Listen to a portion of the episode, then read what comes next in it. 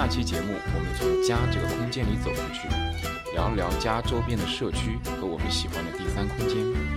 以及重点探讨了家对于你的意义，并且在最后分享了一部对彼此影响都比较深的影视内容。那么以下就是正文部分。家里，你你现在最喜欢的一个角落是哪里？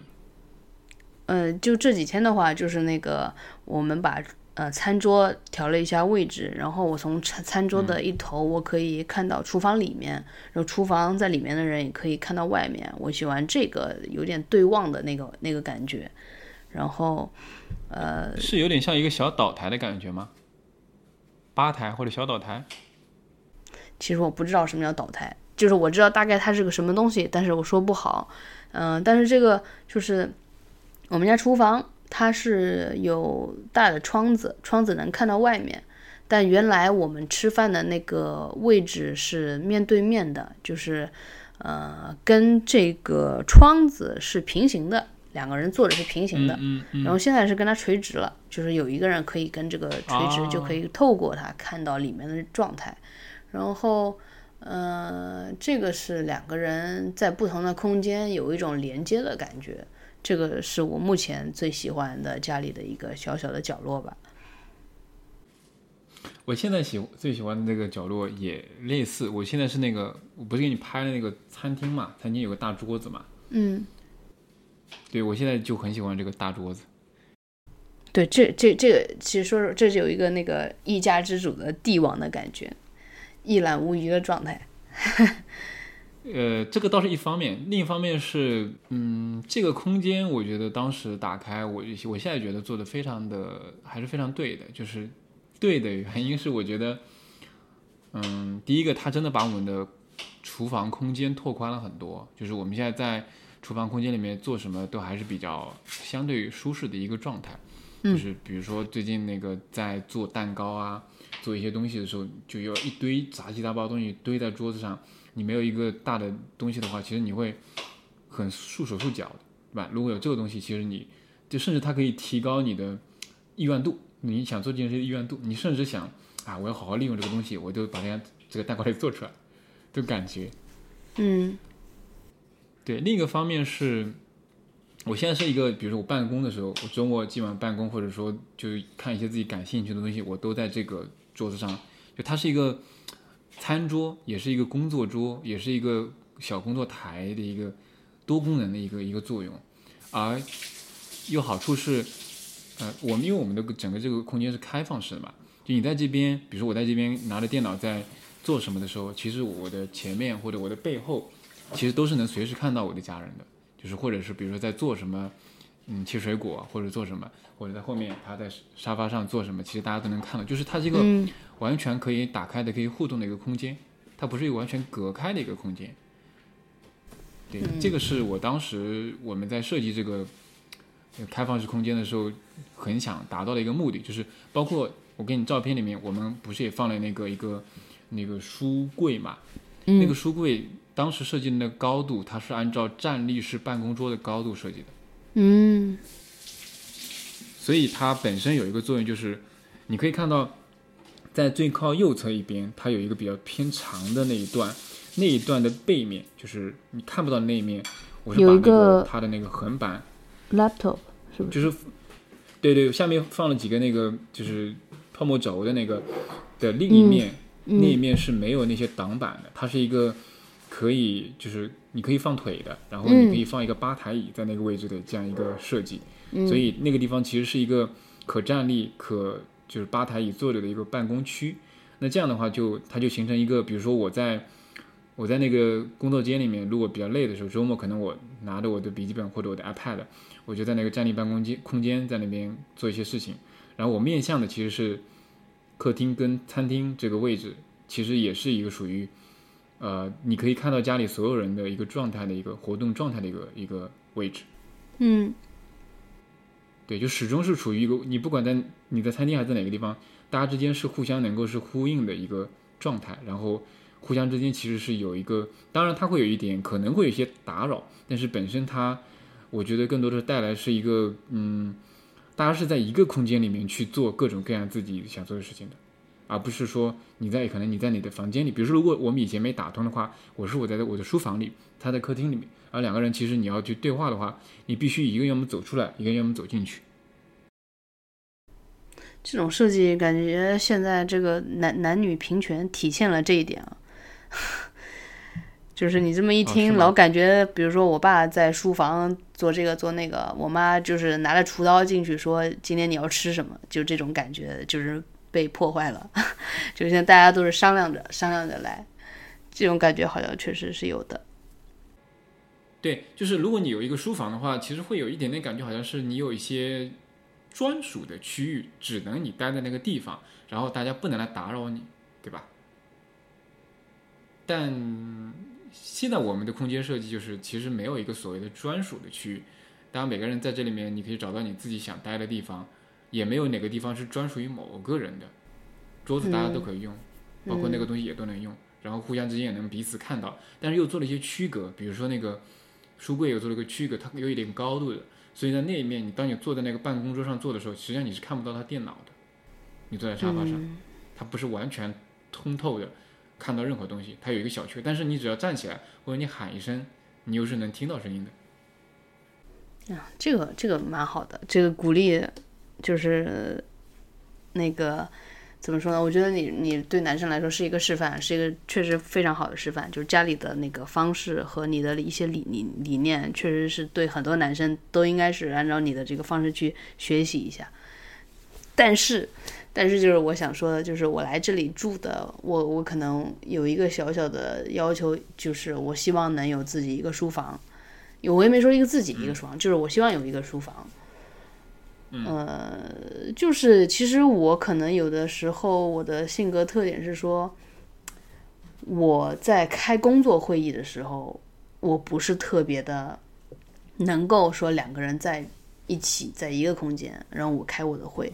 这个对我来说是一定的障碍。就尤其是这个时候，这个可以理解，这个可以理解。对，我会非常希望要一个就是安静的。你你这个其实，因为你可能有。因为你不是所有的工作时间都去你的那个呃 lab，你的实验室嘛，对有一段时间在家里工作的，所以你的家里其实是有一个要正式工作的一个时间段的，对吧？就是你的正式工作是必须在这个时间段在家里去进行的。这个情况跟我们家现在不太一样。我现在是我的 full time 的，我是不在家里工作的，就是我周末它只是一个我的 side project 或者我的一个业余上的一些事情，它并不是一个。正式的工作的一个，就是你说，比如说我公司要开个会，我也我大概率也不会在这个这个办公桌上开，因为，嗯，对吧？我不在家里面那个时候，对吧？所以他还没过渡那个阶段。如果说真的过渡到那个阶段，比如说我可能是一个远程工作，或者说是一个呃自己做一些事情的时候，可能会也会有这样一个小的问题存在，就是，所以我们当时想过一个处理方式，就是当时跟 HB 也提过，就是在这个在这个书柜这个上面。加一个那个可移动的一个帘子，就是你看这个书柜现在不是上面是打开的嘛，在上面加一个那种就是天花板上打一个那种小的滑轨，然后做个小的帘子，如果需要做一些稍微有一些封闭性的隔断的这种处理的话，就拉上，平常的话就打开。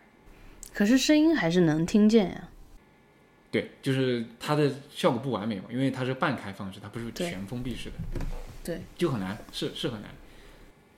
嗯，但目前也没到这个状态嘛。如果真的到这个状态的话，那就我们现在还有一个小房间嘛，那个小房间也是可以做一些改造的。对，你你，但是我没有啊，就是，所以而而且而且就是它是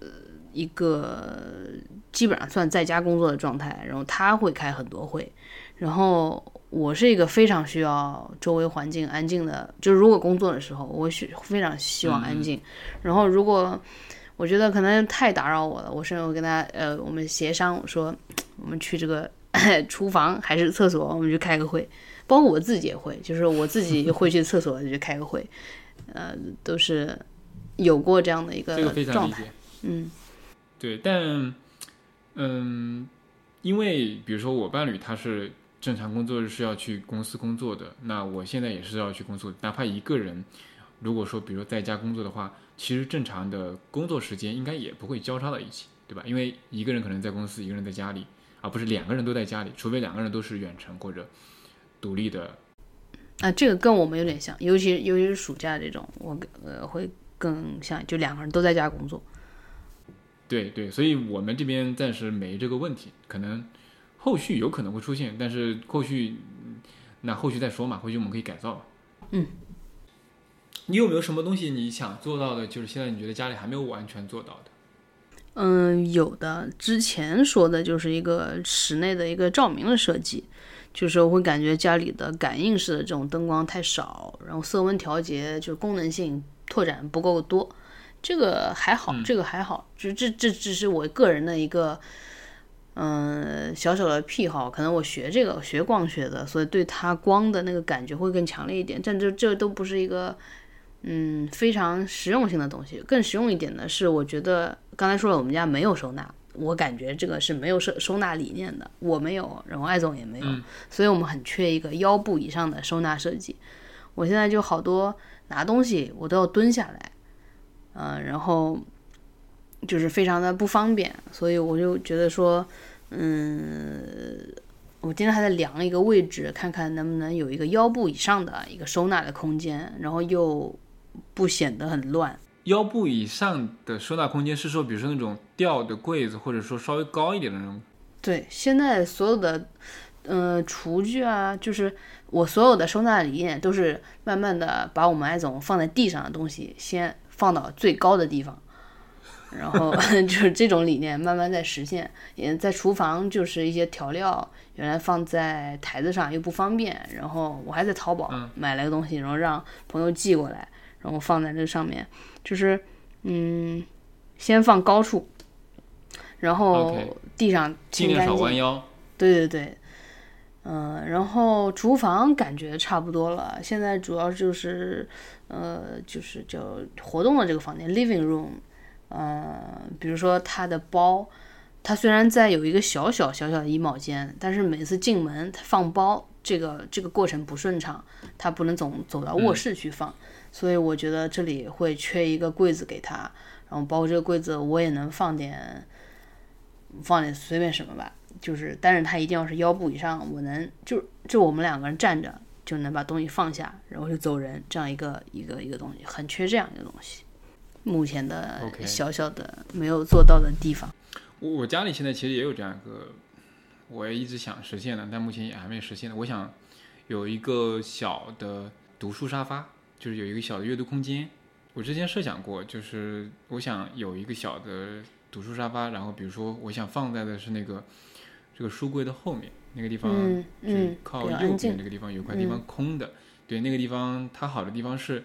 你家里如果来人或有人走动的话，其实是直接是看不到的，因为沙发不高嘛，对吧？对对对对吧？其实你是看不到它的。所以如果你自己坐在那边看东西的话，其实会一定程度上隔绝掉一些干扰。嗯。然后呢，它又是靠这个书柜比较近的，对吧？就是你随时拿一些东西，其实也会比较方便。而同时，它又是靠那个工作桌。就左边那个角落也是比较近的，所以你可能随时你，呃，就回去又回去就是桌子做点什么的话也会比较方便一点，对。但目前也还没有实现，原因就是这个这个沙发不是很好找，就也不是很好挑，而且比较符合我们预期的也比较贵，所以现在也还没完全实现，可能慢慢看吧，后面看有有机会再说。这点确实。就是一个看书的空间，我不知道，我我就是你大沙发，呃，你想实现它的主要目的是，比如说家里有一些人了，然后你还可以在那个小小的空间去看书，是这样一个想法吗？嗯，因为你家沙发不就挺好的，你就在沙发上看不行吗？呃，是可以的，所以我只能说它是一个，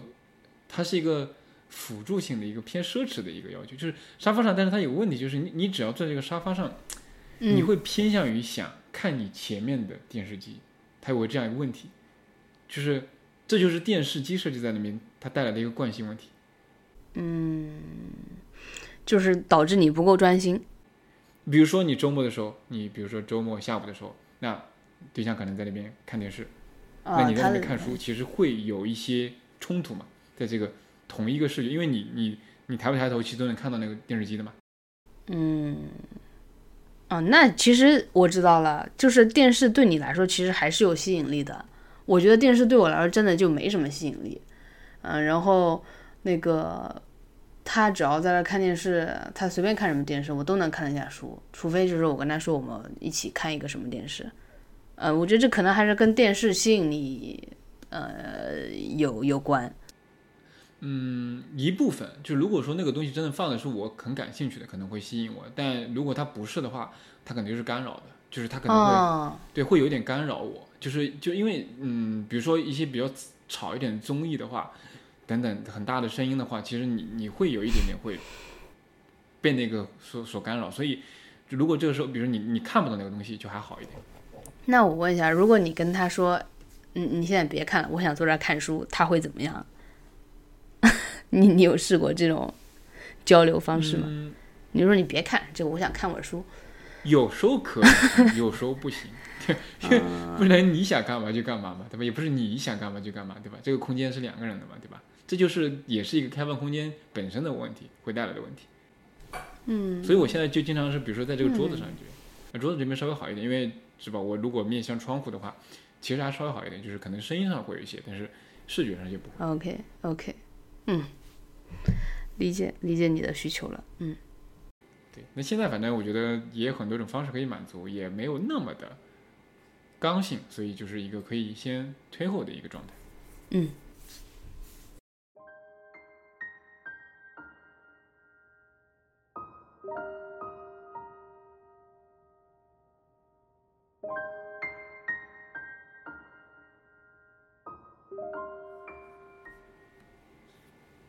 嗯，我我我其实我其实对你之前在，因为你在 Instagram 上发过一些骑行的嘛，我不知道现在你们生活的这个环境的周边的社区啊等等，大概是怎么样的状态，我其实不太了解。嗯，我现在住的地方就非常好的一个地段，然后、呃呃，骑行的话倒不是我来这边才养成的习惯，我我在南京就是有，比如一大早去中山陵，呃，就是紫金山，紫金山骑一骑，嗯。然后我们周围有一块，就是在这边有个还就青山墓园的一个地方，嗯，然后包括我再骑远一点，就会到那个黄居啊，OK，啊，就会到那儿。然后，所以我觉得我们周围，我觉得无论是南京还是现在，我比较满意的地方，就是有一块，就是比如说陵墓，或者说就是有比如古代皇帝为自己选择的一个墓地，这个这个地方是不会差的。就是这个地方的风水啊，还有这个 就是有山有有有风有又不晒，然后或者这个环境是非常好的，我觉得这个是非常我我我我觉得，可能你买房子找找地方你就按照这个地方找，这个也不会错的，这是一个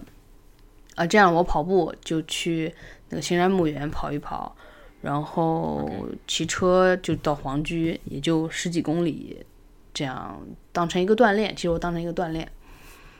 然后周围的植被其实也很多，啊。OK，你这个应这个这个对比还你看南京中山陵、对东京皇居，这个对比还挺有意思，还还挺对，挺工整的还。对，所以其实我就还挺喜欢这个我现在住的地方的。它，嗯、就这个地段，无论怎么说都是非常非常好的，非常好的啊。然后它它有一些很多小树，啊，它是一个周边的自然环境很不错的一个这样的一个地方嘛。嗯，它又在城市的中间，呃中中心一个地段，然后它又是，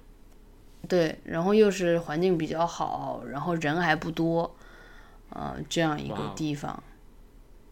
对，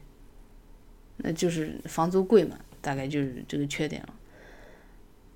那我感觉上上海好像这样的地方不太多，上海如果想找这样的地方很难。那肯定是租界就是嘛，上海要肯定是租界。但租界的问题是，自然环境的东西不多。哦，那那是在梧桐树还是有的，就是什么什么路这个路，就是好多朋友，我其实好多朋友在上海，就是买房子，呃，生活下去。然后也有好多，比如说你去去小红书上看，有说哎上海这个上海那个，但是我都是深深的，我我会觉得说，那你住在租界，我没有什么话说，那个地段就是好。但上海其他地方，我觉得就还好吧，就没有那么让我想那么样的去奋斗，说在上海买个房就有这种感觉倒没有。但是我觉得在东京，就是嗯，你可能跟他一样辛苦。但其实你努努力还是可以，就是在这儿找个好的地方住着，然后生活的。这个倒是有一个小小的呃呃判断性变化着的判断。嗯，因为我也有很多朋友在上海嘛，包括也有在上海定居的。说实话，就是我觉得上海的很多除了浦西的一些地方核心区以外，大多数地方。还达不到还好吧，就是可能，嗯嗯嗯，对对对对对，还挺差的。就是我觉得很多地方还挺差的。就是你你稍微找偏一点的，比如说浦东往那边一点的，或者随便找普陀的，对吧？宝山的，甚至长宁可能稍微偏一点的地方，闵行稍微偏一点的地方，很多地方呢，它也就是一个普通的可能二线城市里面的一个差不多的一个生活的环境。就它可能也没有一个好的小区环境，也没有周边好的绿化什么的，都其实可能都一般。哎，耐不住人家有上海户口嘛。是的。对，就是就很多时候就交通嘛，交通好呀，地段好呀，这方面可能相对来说是是优势吧。就可能或者或者说政府的可能一些就管理的一些素质上面上稍微好一点，其他方面我觉得硬件上并没有占太大优势，除了一些相对核心的地段以外。嗯，对我同意。对这个不不，甚至有一些我有一些朋友可能比较早的在上海定居的，在浦东的一些地方，你就觉得嗯，住在这个地方值值得起这个价格吗？就有些地方七八万，这个我感觉好像户口制，户口制，户口制，户口制，一个上海户口八百万人民币，对。不，但是你也不是指着户口过日子是吧？你不是指着这个。真实的生活环境过日子吗，就是你实实在在你每天住的地方，每天逛的地方，每天去买菜的地方，那些地方那不才影响你生活东西吗？这个可能就是价值观不一样了。就是有的人他可能为了后代上学啊什么的，他就愿意这样。比如说我舅舅就是一个这样的人，但是我哥不是，所以他没办法。就这种很实际的，每个人对生活的判断是不一样的嘛。他觉得值，那就让他过去吧。所以我就。对于这个什么学区房啊，这个东西，至少现在没有任何感觉。就我觉得，反正我不太考虑这个东西。反正我至少我现阶段，我觉得要找一个我自己觉得相对还舒服一些的环境。嗯嗯，对对，所以我现在在杭州的地方是一个比较偏稍微偏一点的一个一个位置，是在余杭的偏西面的一个区域。嗯，它可以说是一个远郊的一个位置，然后去市中心的话也不算太方便，就就去传统的杭州市中心，可能你要坐地铁转个两次，大概要四五十分钟的样子，对，也不算很快吧。对，可能你放在上海的话稍微好一点，就是上海可能大嘛。嗯，对，但是我现在觉得我还挺喜欢的，是因为，嗯，首先这个地方它，我们小区对面有个小山坡。就是它有还是有一些嗯，这城市里面市中心没有的一些自然的一些东西，然后呢，它离像我要去更西面的地方的临安，更北面的一些地方的像安吉呀，像呃余杭的下面径山啊，呃青山村啊等等一些地方，就是很多的余杭是一个余杭是一个呃杭州的偏西北方向的一个偏山地比较多的地方，所以它有很多的自然的一个景观，它是很大的一个区啊。所以它你要去这些地方，基本上开车基本都是在三十分钟内，你可以几乎这些地方都能到。所以它是一个你想，比如说周末你想出去，嗯，去自然环境走一走，或者你去逛逛的话，它是一个很便捷的一个地方。嗯，就也是环境，周围环境比较好，有山水。对的，对的。所以我是的，是的，这点我还挺呃挺喜欢的。或者我希望说，我现在有一点偏向于可能对于城市的。东西没有那么的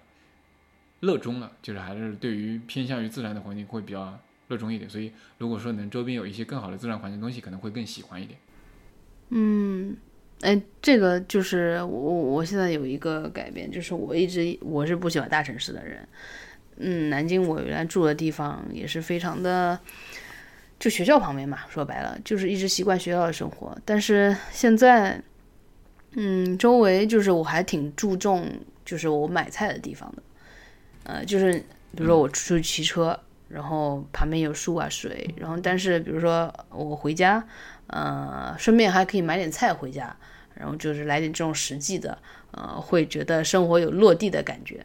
然后周围的，比如说三公里之内的一些菜场，呃，其实没有菜场了，都是超市，都是超市。不同的超市里面的选品不一样，我都会想去说，哎，这个买什么，那个买什么，呃，会去看一看。呃，就是我觉得这个是，就现在我觉得我家所在的周边的这个可以买菜的地方，就是还挺重要的。对这一点，我其实也有也有一些感受，就是就比如说，我其实很喜欢。城市里的农贸市场，就是那种可能还比较，里面选品比较丰，它不是那种可能超市啊，可能是比较丰富的一些农农产品、农贸市场，我也挺喜欢逛这样的地方。但是，像在杭州、上海这些地方，其实你要生活在这样的地方，它大部分在老城区。嗯。老城区的话，偏向于还是以核心城区为主，所以它一定程度上，你很难做到说你又不在一个核心城区，又能够兼备这种呃方便的农贸市场的话。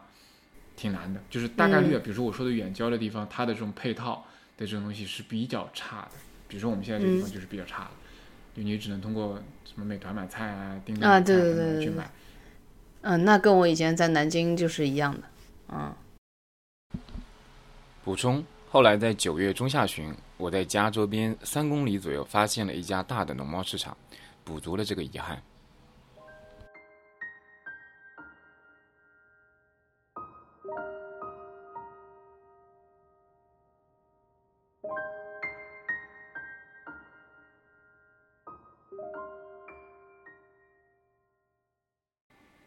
那那我们再聊下一个话题，就是我想问问，就是你现在这个生活环境，我听起来你描述，我觉得还蛮赞的吧？你在家周围有没有什么你比较喜欢一点的第三空间什么的？呃，你说的第三空间指的是，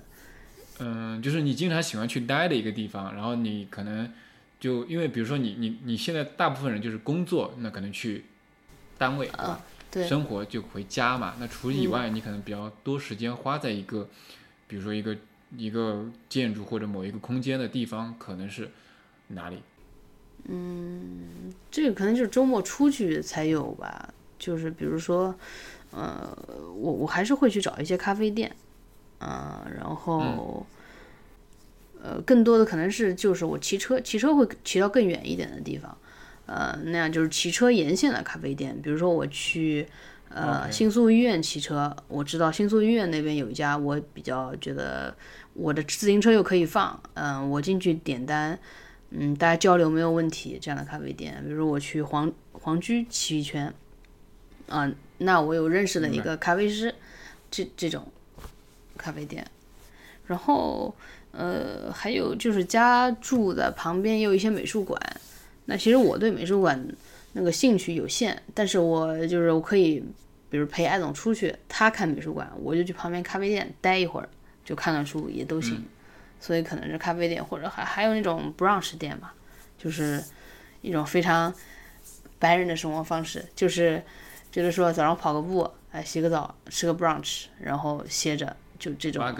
像国内的话就瓦格斯这种。嗯，瓦格斯太贵了，而且瓦格斯也不好吃。就是倒是日本这边，比如表参道上有一些。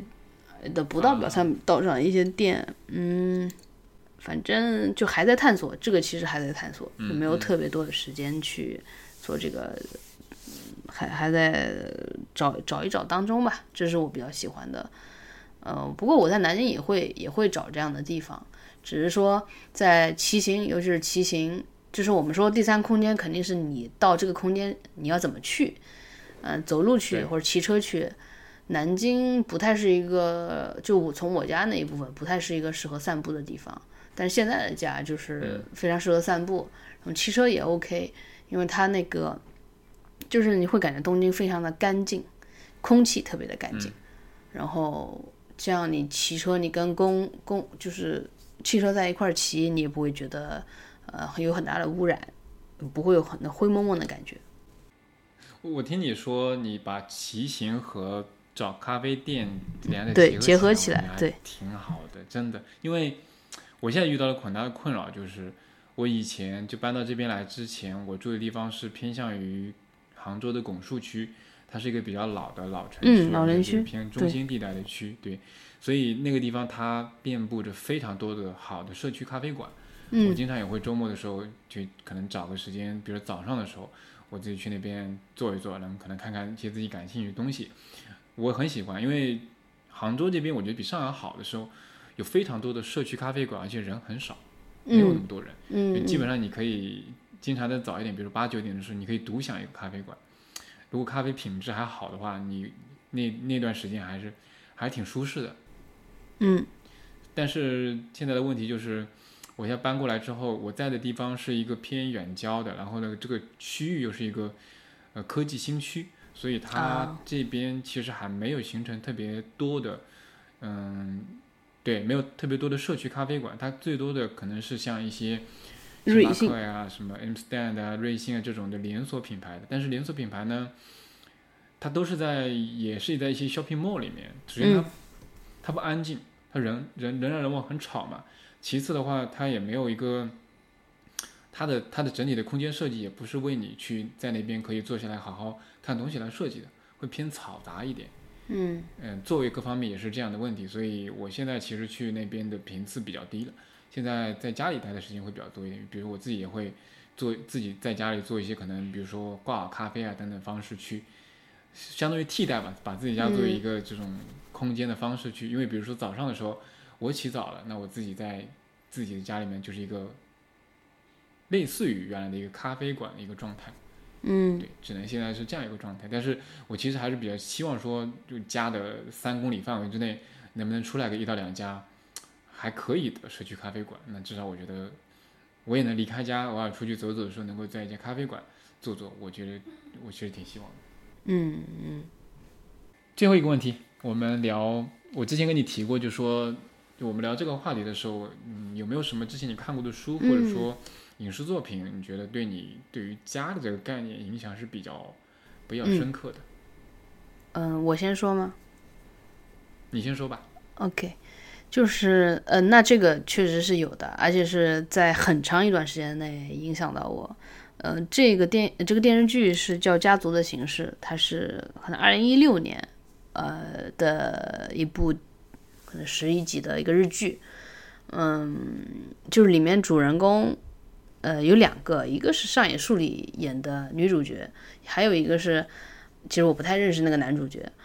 然后，但是就是我来，我看过，我看过，我看过。对你应该看过，你应该看过。我我跟你，我肯定跟你聊过，我肯定跟你在播客里面聊过这个人，因为我们当时可能聊生活方式之类的话题的时候，我就说，我觉得那个生活状态是我想追求的，呃，就是当时非常明确的一个。呃，一一个生活状态。然后我这两天就是为了做这个播客，我就回去重看了一下，然后会觉得有好多好多变化。首先就是我后来又想起这个电视，其实是我在嗯电呃就坐坐电车电车的时候有那个海报，有这个男演员的海报，然后就是广告吧，然后我就发现这男演员胖了。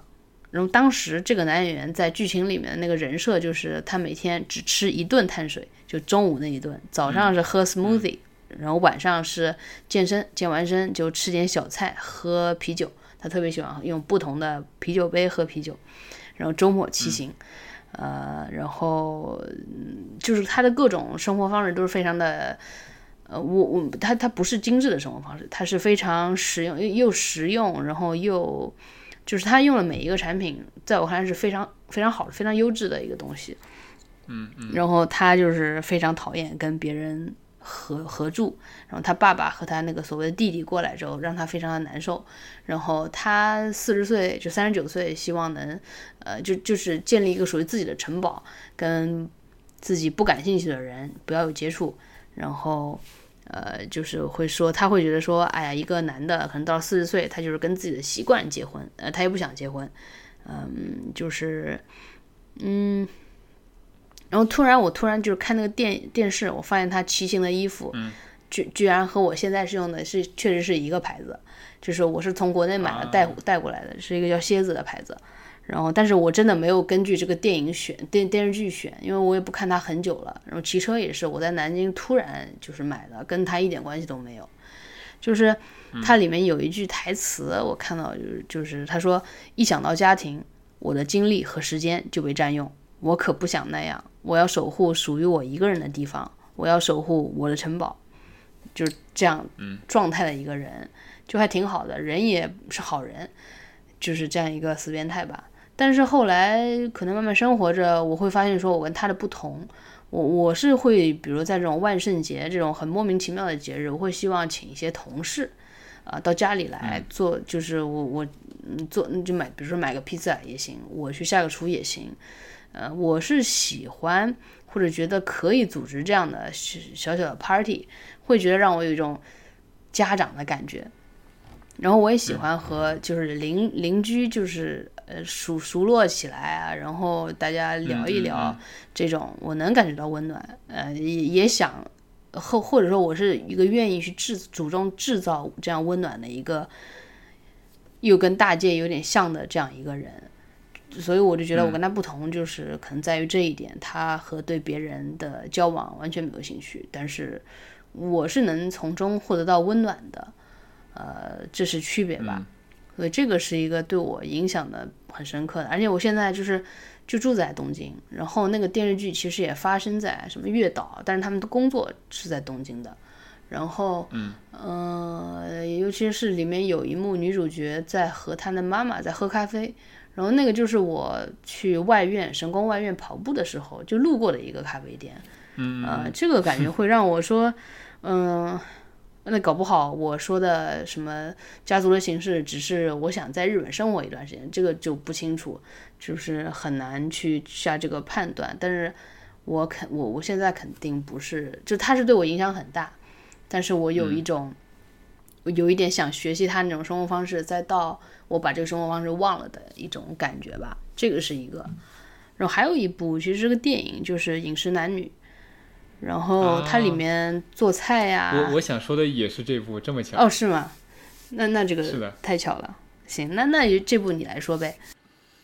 嗯，可以，我我先说一下你刚刚那个点，那你刚刚说那个剧我也看过，然后那个剧很早了，应该是十年了吧，快得有得有。呃，他应该就是差不多一六年，可能一五年那个时候的啊。我当时看了，对我影响很大，因为至少那个状态，我觉得 还可以。就那个男主角那个东西，那个生活状态是我当时想要的，不是还可以，是我想要的，就是我想要这样的生活。因为就就我刚刚说了嘛，就是我一开始的时候，其实就是像法摩斯那种他的那种生活理念，其实就是一个你其实自己一个人能够非常闭环你自己的生活，也过得非常的舒适的这种状态。对，所以我当时也是非常喜欢那部片子，也想就是去或者说模仿，或者说想达到这种状态的，确实是，所以我当时很喜欢这部片子。那饮食男女呢？呃，为什么喜欢《饮食男女》这部片子？就是我觉得《饮食男女》其实有两个主题嘛，就是我觉得从饮食方面，然后到家庭这个方面嘛，就是我一直觉得说，嗯，一个家得有一个桌子，大家一家人坐在那边好好吃顿饭的感觉，那才叫一个家的感觉。就是我现在觉得，比如说今天啊，今天刚刚我妈妈他们走，嗯，应该是我爸妈跟我姐姐，然后带着我的那个外甥，还有我的堂哥堂嫂他们来我们新家。嗯，我堂哥堂嫂他们第一次来，我姐姐他们第一次来家里来做客，也算是那个就是我们乔迁之后的一个上门的一个第一次的拜访吧。对，然后我们在下午的时候，上午带他们出去逛了逛，下午带他们在家里面去做饭，就大家一起围在一个大的桌子上面一起去做各种东西。然后就就大家一起在这个桌子上一起吃饭那种感觉，你就觉得这个家才真的成为了我们的家。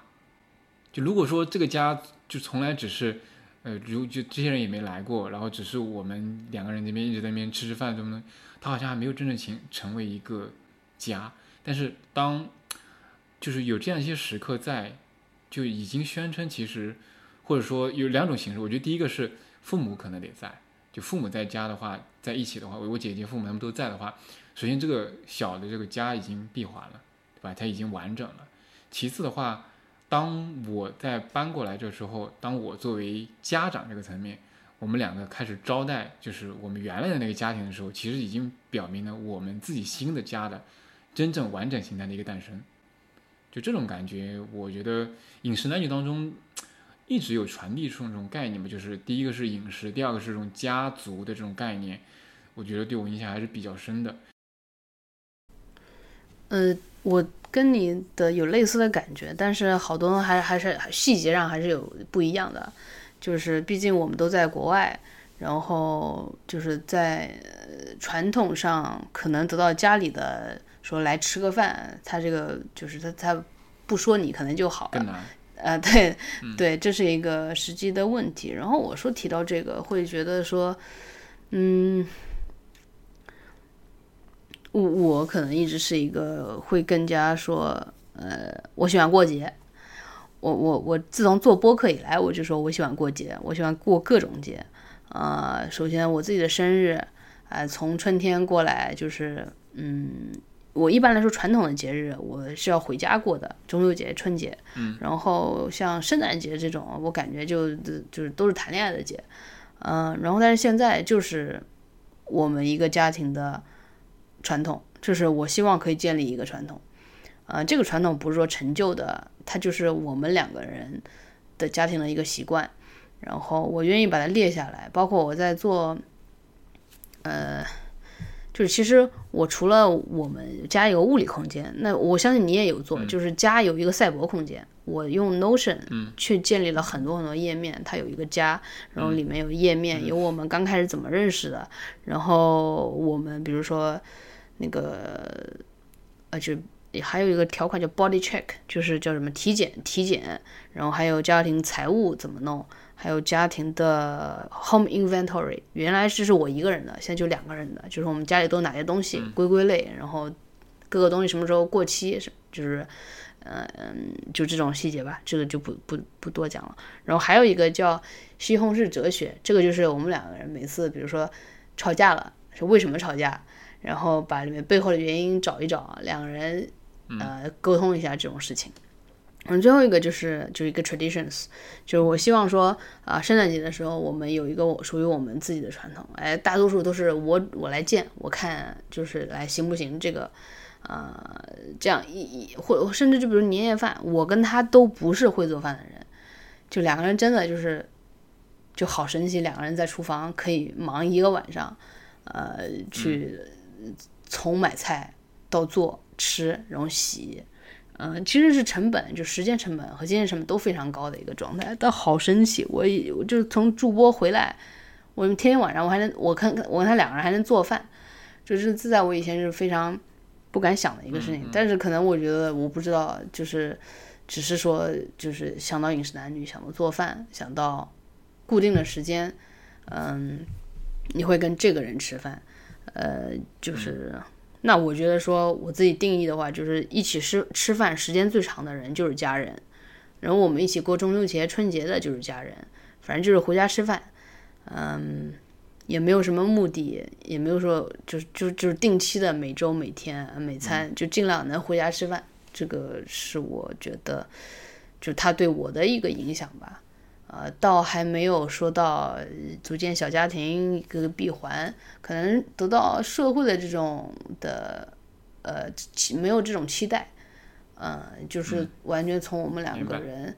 呃，主要可能是从我个人的角度去去，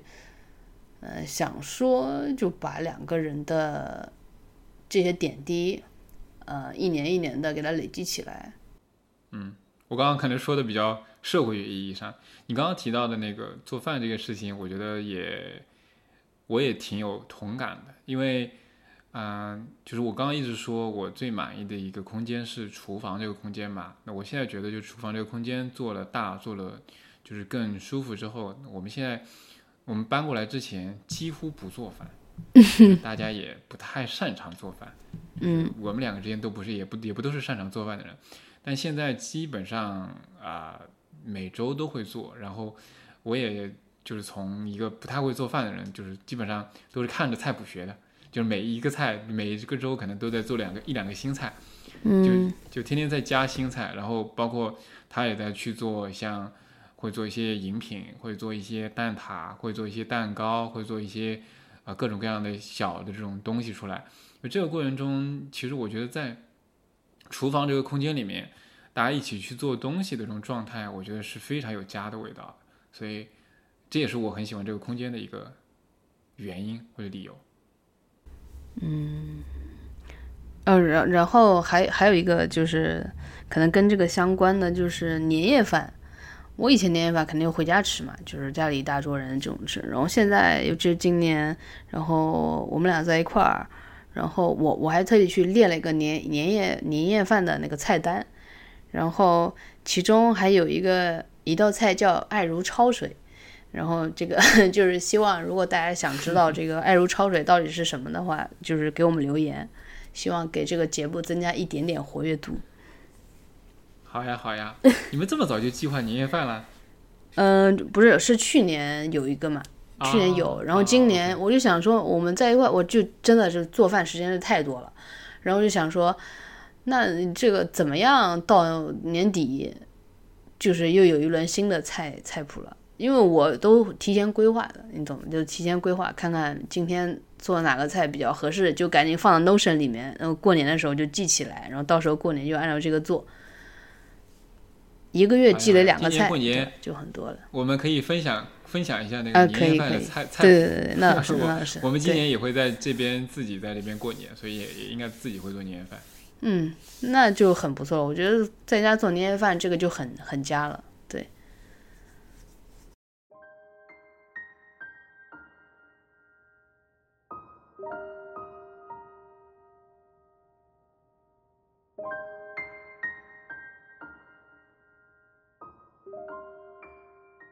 嗯，然后我就是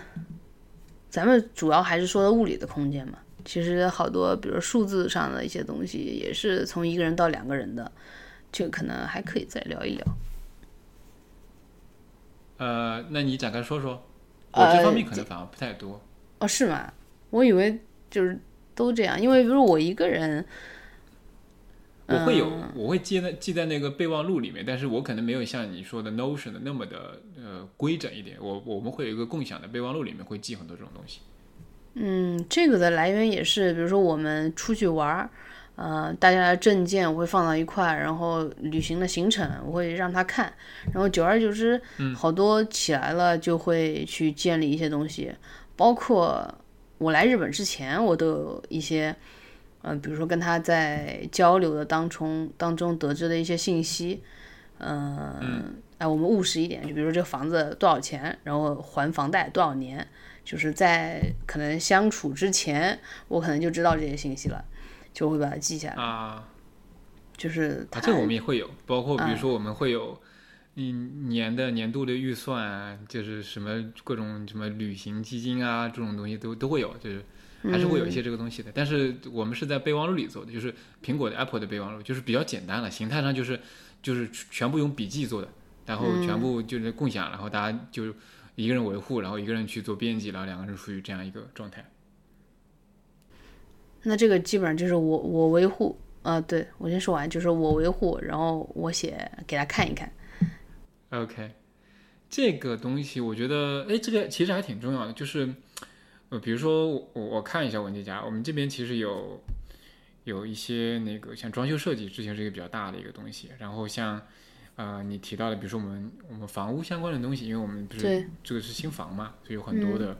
比如说这个交房、验房、什么房契，还有什么房产证啊，各种各样的事情都会有。然后，嗯，比如说像日常生活方面的话，我们会我们会有一些记账的东西，然后会有做，比如说年度的、季度的、月度的一些预算方面的东西，因为可能也会做一些家庭储蓄嘛，嗯可能有一些这些东西。对，嗯，主要来说是我们这边会偏大的东西多一点，小的东西可能记得少一点。小的东西我日常会有一个，我们会有一个那个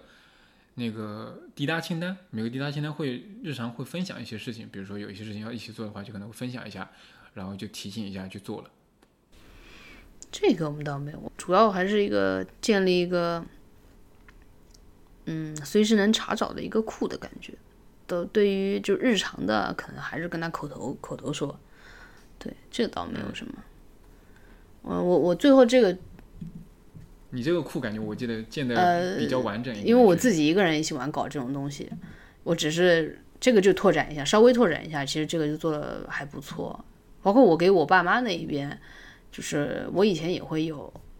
就甚至什么我爸爸的、我爷爷的信息，我什么奶奶的信息，啊、我妈妈的爸妈，就是这反正就是很多这种乱七八糟的家里的信息吧。你说它有用吧？其实没什么用，只能做一个 archive 的这种功能，啊、放在那边。对，嗯，啊，我我我想提这个，其实也就是说，我不知道大家有没有那种，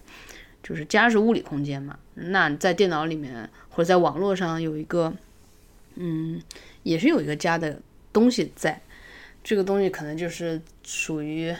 你们两个之间的一个小小的赛博空间。呃，可能可能就是我觉得有有听众有这样的一个想法的，或者他怎么做的，我觉得也可以跟我们互动一下。我也挺想知道大家都是怎么 做这两个人的这种东西的，我还是挺感兴趣的这一方面。好呀，好呀，这方面可能我我估计肯定有，肯定会有的，因为我之前也看到过很多人会做一些这种共同的，比如相册呀，或者说一些记事的一些东西，确实会有。但我这边可能少一点，就是就像我刚刚说的，可能我们主要是记的那方面，没有那么的细致。诶，其实数字空间这个或者数字这个事情，我觉得后面可以找个机会展开聊聊，包括个人的和那，个可以，可以，一起的。我感觉这个地方其实展开的细节还蛮多的，还对的。今天聊的话可能还聊不完。嗯，对对对，是。那今天讲个物物理的家就可以了，看看大家的反响。我们其实也也讲，我们也讲了很多不是物理的东西的，我们其实也有很多不是物理的。嗯对对内心的东西以物。理为，对对对，以物理为这个就是东西实体的东西来线索做一个。对 OK，好呀，行，那我们今天先到这里。行，好的。